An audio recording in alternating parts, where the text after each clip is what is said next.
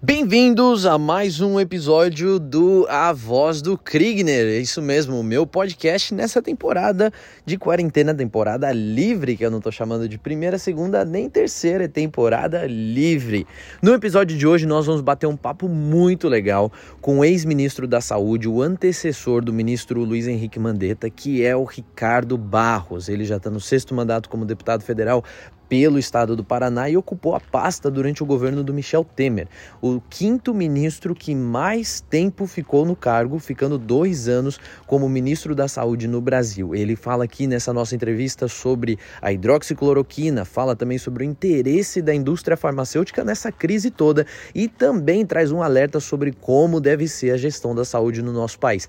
Tá muito legal, muito transparente e muito, muito interessante. Fica até o final que vai valer a. Ô, como vai, Ricardo? Tudo bem? Tudo ótimo, graças a Deus, maravilha. Boa noite, obrigado por ter encontrado tempo aí para falar com a gente. Estou à disposição, viu? O que você quiser perguntar, pode perguntar. Eu já peguei Covid, já sarei, tomei cloroquina, tomei azitromicina, já estou escolado nisso aí. Eita, então vamos começar por aí já. O que, que essa polêmica toda da cloroquina? O senhor tomou cloroquina, então, no teu tratamento? Fez efeito? Tomei. Tomei. Na verdade, eu eu estava com uma tosse, que no final é uma tosse de refluxo, não tem nada a ver com a Covid. Mas aí fui no médico, ele tirou uma radiografia, me internou. Ah, está com suspeita de Covid. Me internou e, de fato, no outro dia deu positivo. Fui para hum. casa né, para fazer o isolamento, me deu cloroquina, azitromicina e um anticoagulante, que é o tratamento regular, quatro dias de comprimido, cinco dias e está encerrado. Eu não Sim. tive febre, não tive to, não tive é, é, dor de cabeça, não tive nada de outros sintomas, né? nem falta de uhum. ar. E terminei, fiz o exame, deu negativo e, o, e os anticorpos positivos. Aí minha família pegou também, minha esposa, minha filha, minha, minha neta. Todo mundo ano, em casa pegou. E meu genro, todo mundo pegou. Automáticos, nem tomaram remédio. Nada, nem uma aspirina. Passaram Sararam naturalmente. 14 dias, tudo normal. Eles são os assintomáticos. E eu também descobri Sei. que eu também era assintomático. Que a tosse uhum. não tinha nada a ver com a Covid, sim com o refluxo que estou tratando agora. Então, uhum. é, não tem segredo, gente. Não dá para fugir do vírus. Tem que pegar o vírus. Só vai... A epidemia só acaba quando 60% da população, no mínimo, já tiver anticorpos contra esse é, coronavírus. Então, é, isso, isso é uma. É um... dele não ajuda. É um padrão? Isso é, é, é tipo uma regra? A epidemia só é. acaba com 60%. É o cálculo, assim? No mínimo 60%. Isso é a literatura. Né? A literatura ah. fala nisso né, toda epidemia, por quê? Porque quando tem já 60% com anticorpos, a pessoa que está uhum. transmitindo, ela não tem muito para quem transmitir mais, porque de cada 10 pessoas, 6 já pegaram. Então, ela provavelmente é, vai transmitir muito menos, é, porque não Sim. tem para quem mais transmitir, e aí acaba é matemática, o, né? a epidemia. Não precisa todo mundo pegar para acabar, mas pelo menos uhum. 60%. Entendi. E, e, deputado, uma coisa que eu tô com. Eu fico pensando, e eu tô vendo todas as notícias aí da mídia e, e tudo que está acontecendo, né? A gente tem uma linha forte de pessoas que vão forte contra a questão da hidroxicloroquina. É, dizendo que é uma irresponsabilidade, que não deve ser ministrado, que não pode ser feito dessa forma. Mas existe a outra linha de médicos né, e especialistas aí, infectologistas, que vão dizer, não, ela pode sim ser ministrada, como já é para outras doenças. E a gente que não é médico, que não entende muito bem, fica meio perdido. O que, que o senhor acha dessa. Por que, que tem essa oposição tão forte contra a hidroxicloroquina? Porque foi politizada a questão. Né? É, hum. O ministro Mandetta estava é, contra, é, o presidente contra o isolamento, o ministro a favor, o, é, história de cloroquina. O Conselho Federal de Medicina já liberou há muito tempo a hidroxicloroquina para ser ministrada em qualquer fase do tratamento desde que o médico e o paciente se entendam. Né? O paciente tá. assinar um termo de consentimento. Então, já estava resolvido cloroquina, o presidente não precisava fazer novo protocolo, nada daquilo. Tudo isso é Sim. posicionamento político.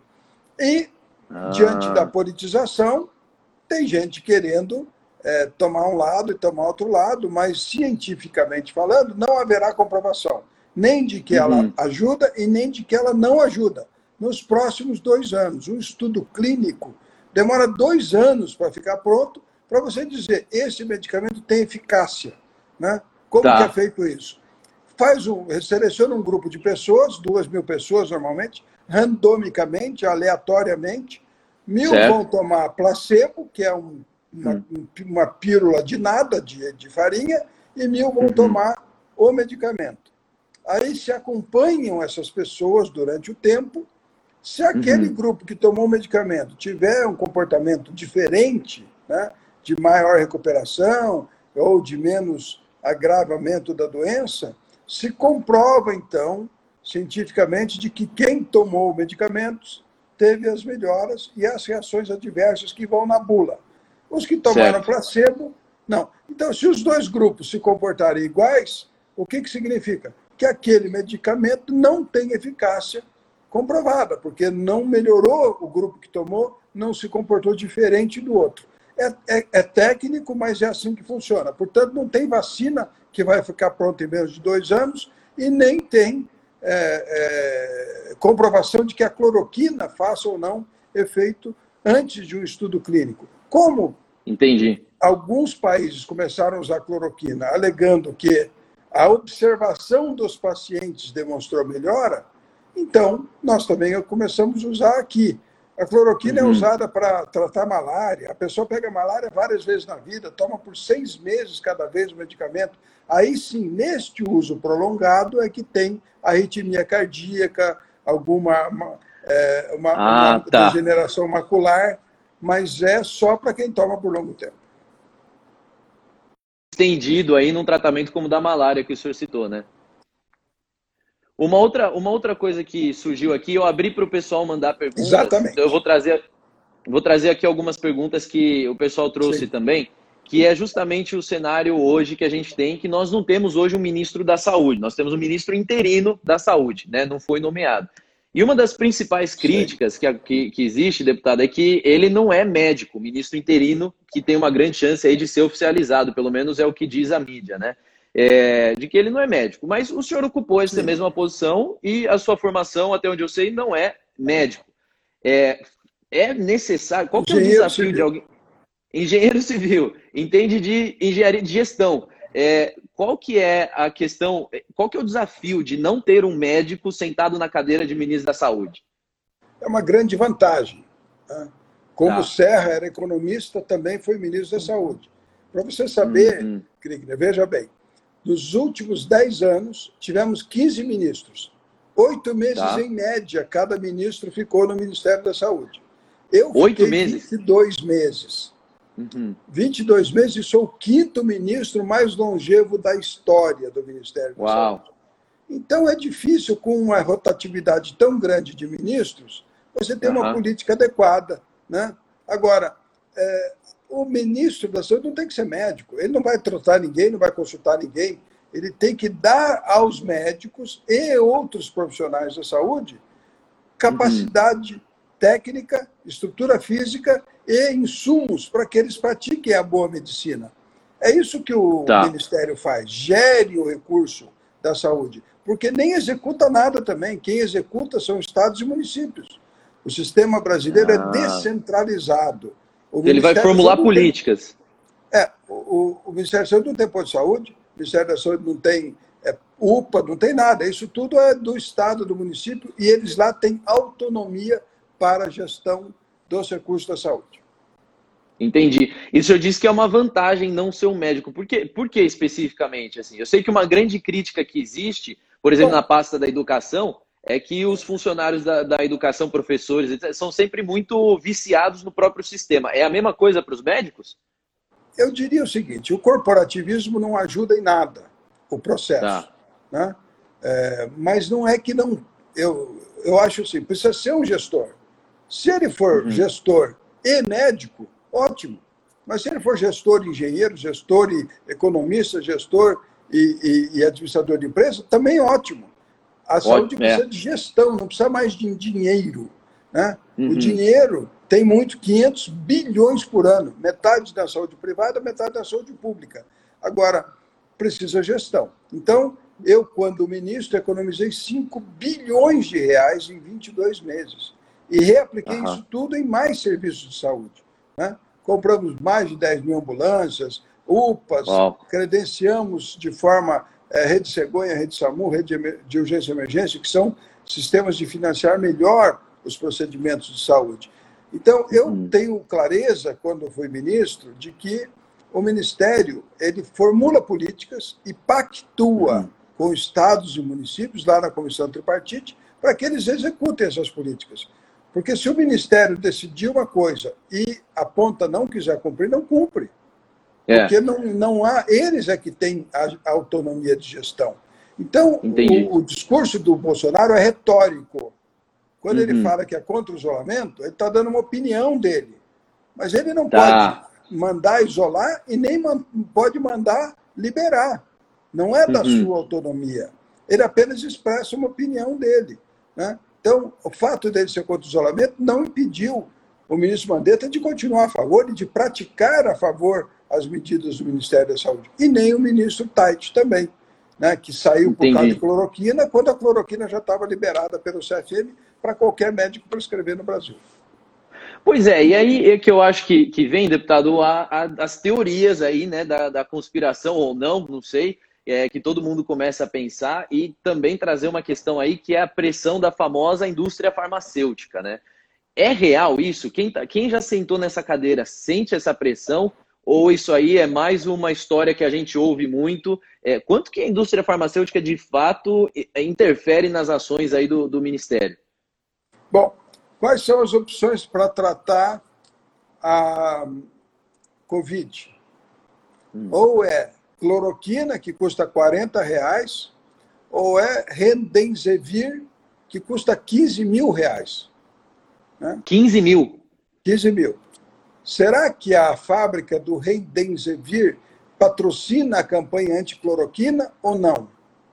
Não sei, mas é provável, né? Porque se você não puder usar Vamos cloroquina, no ar, né? Usar, você vai ter que usar o medicamento patenteado que custa uma fortuna. A nossa sorte da Covid é que tanto a azitromicina quanto a cloroquina, quanto o anticoagulante, o Seclac, são medicamentos sem patente. Qualquer fábrica uhum. faz, é genérico. Então é muito barato o tratamento. Mas quando a gente depende de medicamentos patenteados, no caso do tratamento de câncer, 15 mil ampola, né? no caso de é, AMI, atrofia muscular espinhal, 200 mil ampola do Spirasa. Entendeu? É muito dinheiro. Então, é muito dinheiro. Então, a, a, é. a, de fato, a indústria farmacêutica tem uma capacidade muito grande de faturamento em cima das patentes que eles têm, porque são medicamentos exclusivos, né? Uhum. E vende ao preço que quer, porque só ele que tem. E aí, é, obviamente, com este grande poder de faturamento, podem sim interferir na política de saúde. É, isso aí é o que muitas pessoas estão falando que foi talvez um dos principais fatores aí pela é, saída do ministro Taish, né? Isso aí é uma das coisas que tem sido aventadas. Não, não, não vamos saber. É. É, uma das coisas, é, é, deputado, que também tem falado, muito, muito sido falado, e a gente que está do lado de fora, a gente fica pensando, é, será que o Brasil, hoje a gente critica, e tem que criticar mesmo, né, até de uma forma construtiva aí, é, a atuação do governo federal, ministro, presidente, etc.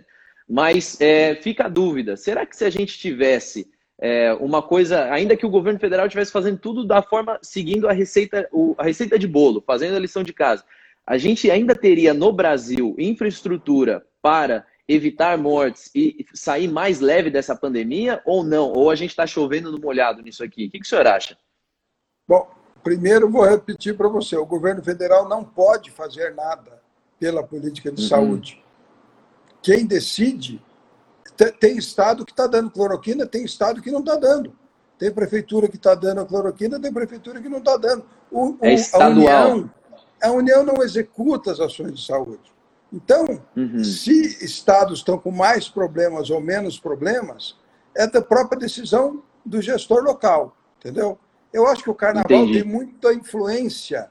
Fora a Bahia, Os outros uhum. estados uhum. que estão muito agravados, todos tiveram muita migração de turistas no carnaval.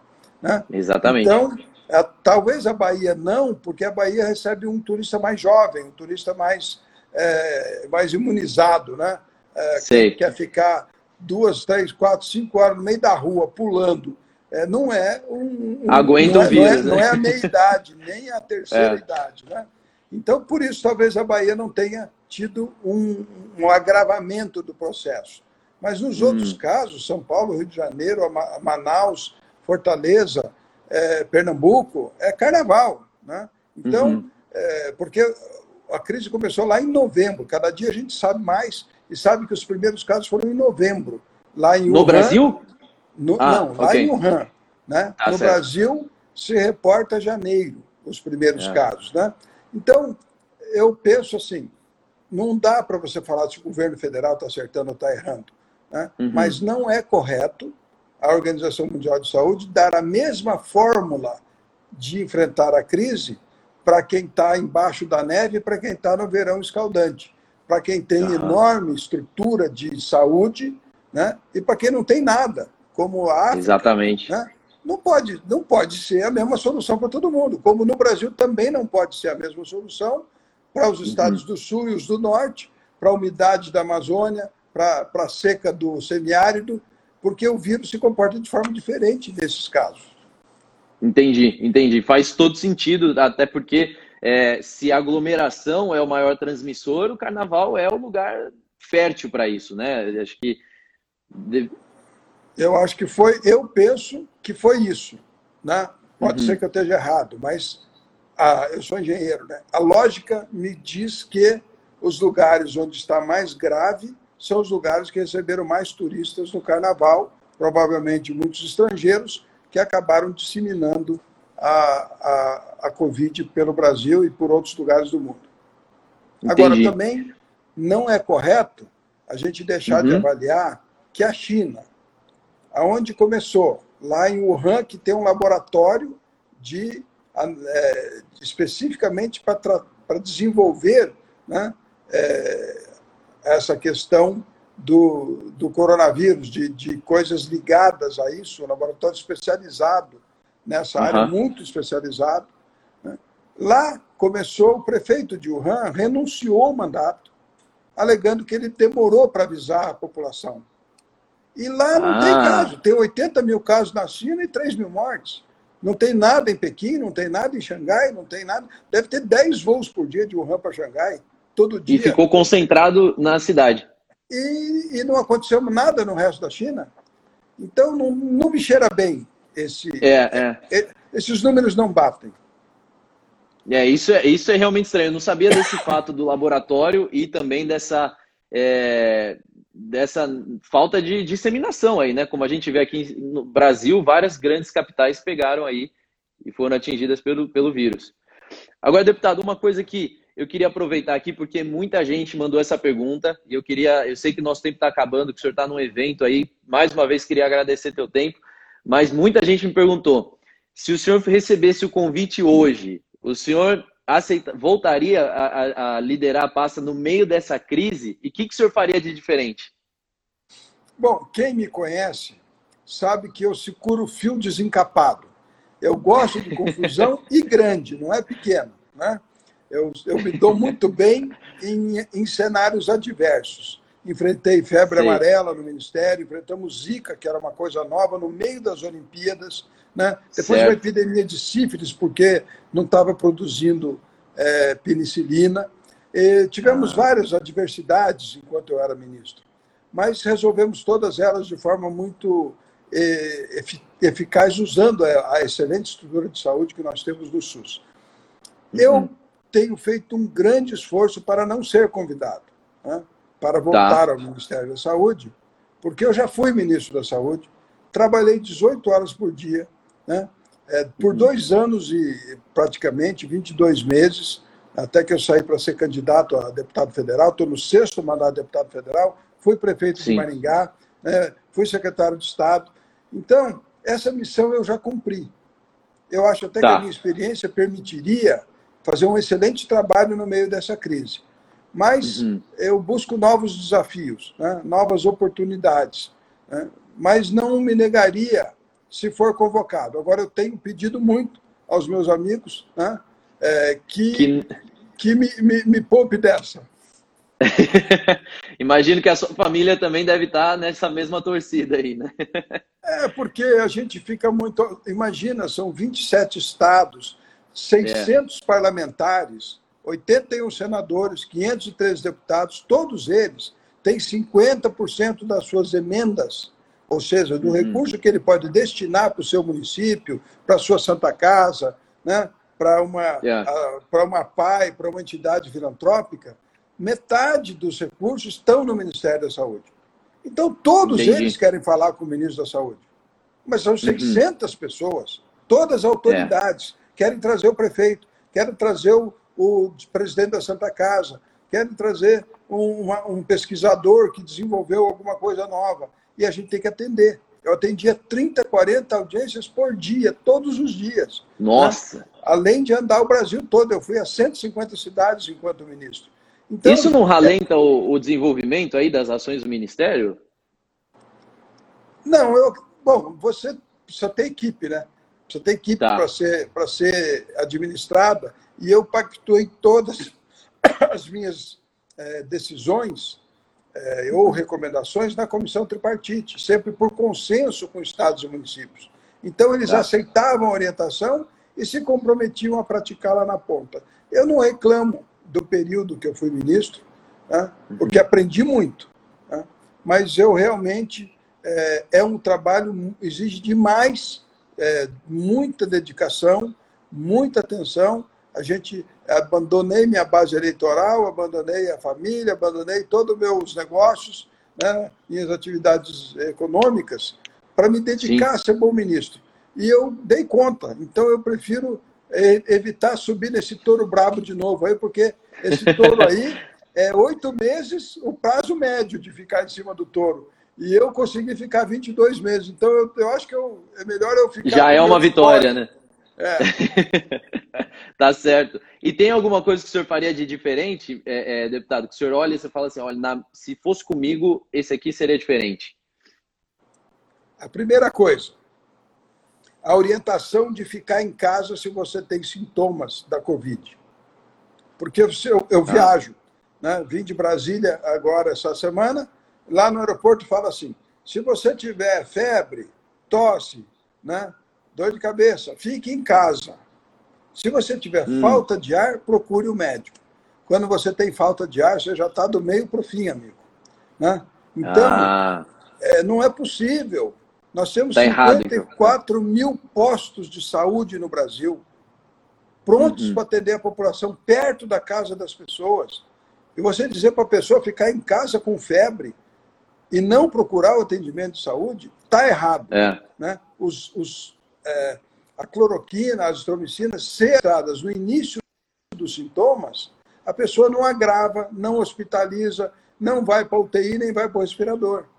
Então, eu, eu acho que essa orientação está errada, eu tenho falado isso, tenho, né, vou estar com o ministro da Saúde, general Pazuello, essa semana. Espero que ele continue ministro por muito tempo, que seja efetivado uhum. e continue, porque é, ele, ele já montou a equipe dele, as pessoas estão trabalhando, Entendi. e não dá para ficar toda hora trocando equipe, solucionando, Trocando, é. né, porque é uma atividade essencial.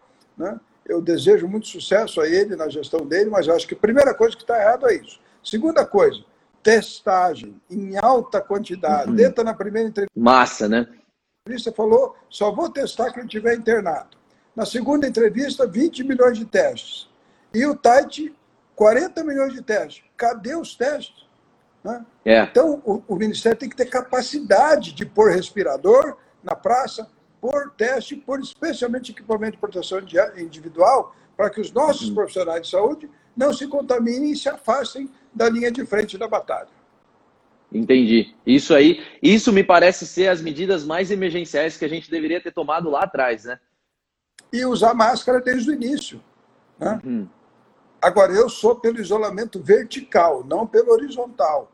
Se nós tivéssemos mantido a economia rodando, isolado os idosos e os imunodeprimidos, pessoas que têm comorbidades que agravam a doença, todo mundo de máscara desde o início, provavelmente teríamos menos morte do que temos hoje, né? Porque o vírus está circulando Sim. igual. O fato de é. metade da sociedade estar tá em isolamento, a outra metade está circulando o vírus. A gente está com hum. enorme prejuízo econômico na vida das pessoas que ganham seu pão no dia a dia e não estamos conseguindo evitar a contaminação. E nem estamos Sim. estruturando o sistema de saúde para que o pico da doença pegue o país melhor. Não tem respirador, não chega nada do que a gente compra. Então, é lamentável. Nós não acertamos é. muita coisa no combate à Covid. Entendi. Deputado, eu sei que o senhor está corrido e já deu nosso tempo, então eu queria te agradecer demais por esse bate-papo aqui, por essa conversa. Eu aprendi muita coisa. Isso aqui eu estou fazendo uma série de lives aí para poder é, aprender com quem já fez, sair um pouco do senso comum, da superficialidade aí das redes sociais, da opinião do acho e não acho, e entender um pouco mais é, com quem já fez. Então, obrigado pelo seu tempo, por essas respostas. Deus te abençoe aí nessa, nessa jornada, nesse próximo evento, e tamo junto. Obrigado.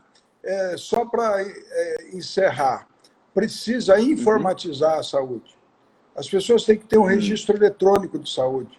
Eu, te, eu licitei isso quando eu fui ministro e o Tribunal de Contas mandou parar, entendeu? Alegando que tinha que ter feito um piloto, uma bobagem, porque a gente Sei. tem mandato para exercer, não é? Pra... Eles não se elegeram para nada, para ficar dizendo como claro. é que a gente tem que fazer as coisas. Mas o fato é o seguinte: se nós tivéssemos um protocolo eletrônico, um registro eletrônico de saúde, você chegar numa farmácia, no posto de saúde, é, em qualquer lugar do mundo, você entra uhum. no, no sistema, põe a sua digital e todo o seu prontuário, o seu histórico de saúde é apresentado.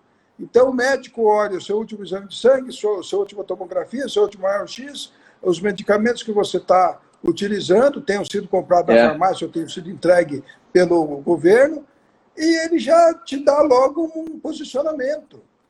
Como nós, nós hum. não temos isso, o médico te consulta, pede outro exame, outra radiografia, né? repete exame, repete consulta, repete entrega de medicamentos. Se nós tivéssemos né? informatizado, né? economizaríamos 20 bilhões por ano. 20 segundo, bi? bi por ano, só se informatizar, só para não repetir exame, consulta, Nossa. entrega de medicamentos. E se nós qualificarmos os agentes comunitários como técnicos de enfermagem, veja bem, é, o, os agentes comunitários de saúde, aquele pessoal que visita de casa em casa, Sim, são 350 tá mil no Brasil. 350 Uau. mil pessoas pagas para fazer visitas domiciliares. O Conselho uhum. Nacional uhum. de Enfermagem, Conselho Federal de Enfermagem, num determinado momento, entrou com uma ação e disse: ó, eles não podem tirar a glicemia tirar pressão, fazer curativo, não podem nada. Isso tudo é exclusivo de técnico de enfermagem. E desde hum. uns 10 anos para cá, nós estamos pagando 350 mil pessoas para visitar de casa em casa e não poder fazer nada. Entendeu? Escrever Olha. um relatório e mandar lá para o posto de saúde. Desperdiçando então, dinheiro, um programa, é isso? É, fiz um programa para qualificar todos os agentes comunitários de saúde em técnicos de enfermagem. Tribunal de Contas que também demais. mandou parar. Entendeu? Então. Ah, não foi para frente esse programa? Não foi também, porque o tribunal mandou parar, alegou que não podia ser assim, que queria ser de outro jeito. Esse pessoal do, do tribunal pensa que se elegeram para mandar no Brasil. Entendeu? E como é que muda isso, deputado? Lá é Tribunal de Contas. Você se elege, faz e presta contas. Eles vão ver se a tua uhum. conta está certa ou está errada. Mas daí eles foram crescendo, que nem o Ministério Público, né? e quer dar é, é, liminar, cautelar, suspender. Antes de você fazer, eles já estão botando defeito. Entendeu? O então, louco. e mandando parar, e mandando suspender. Então, é, o Brasil, essa, essa, essa política brasileira, né, uhum. de que todo mundo é ladrão, até o contrário, está hum. Tá fazendo muito mal para o Brasil. Porque o funcionário público, Kriegner, ele tem estabilidade uhum. no emprego. O salário hum. dele pinga se ele assinar um papel ou não há nenhum papel durante o mês. Não estimula então, a eficiência, ele, né? Como ele quer se aposentar com o salário integral dele, ele fala: bom, só não erra quem não faz. Se eu não fizer nada, tá. eu me aposento. Entendeu? E se ele fizer, ele periga porque tomou uma é. Que o Ministério Público não concordou. Mas e daí? É. Até que ele prove se ele estava certo, levou 10 anos, ele pagou o advogado do Brasil, está paralisado por este excesso de fiscalização de órgãos de controle que querem agir preventivamente, impedindo os governos de tomar decisões. Por isso que nós não temos respiradores para salvar vidas no Brasil. Né? Estamos tentando comprar faz 90 dias e não tem perigo de chegar. Né? Aí todo mundo e alguns governadores até pagaram antecipado. Sim, porque se não pagar antecipado, não vem. Pensa uma uhum. coisa: o mundo inteiro quer comprar respirador ao mesmo tempo. O mundo quer comprar respirador yeah. ao mesmo tempo. Todos os países. Então, o preço de 7 mil reais que tinha respirador em dezembro foi para 7 mil dólares, foi para 25 dólares. Nossa. E, tem que, e se você não paga adiantado, você não embarca. E às vezes você paga adiantado, vem um país, paga mais e leva embora, você não recebe. Economia de guerra. Então, não dá é. para você ficar julgando as pessoas. Às vezes a pessoa comprou na maior boa-fé, a fábrica lá vendeu, mas daí vem outro uhum. país lá, não, eu pago tanto a mais, eu quero esse lote. Né? E, leva, e, leva. e o cara fala, não, eu vou devolver uhum. o dinheiro. Até devolver o dinheiro, o Ministério Público manda prender todo mundo, mas desculpa, nesse momento as coisas estão funcionando desse jeito. Então você paga adiantado, você não tem, Nossa, e está é. pagando muito mais caro do que valia antes.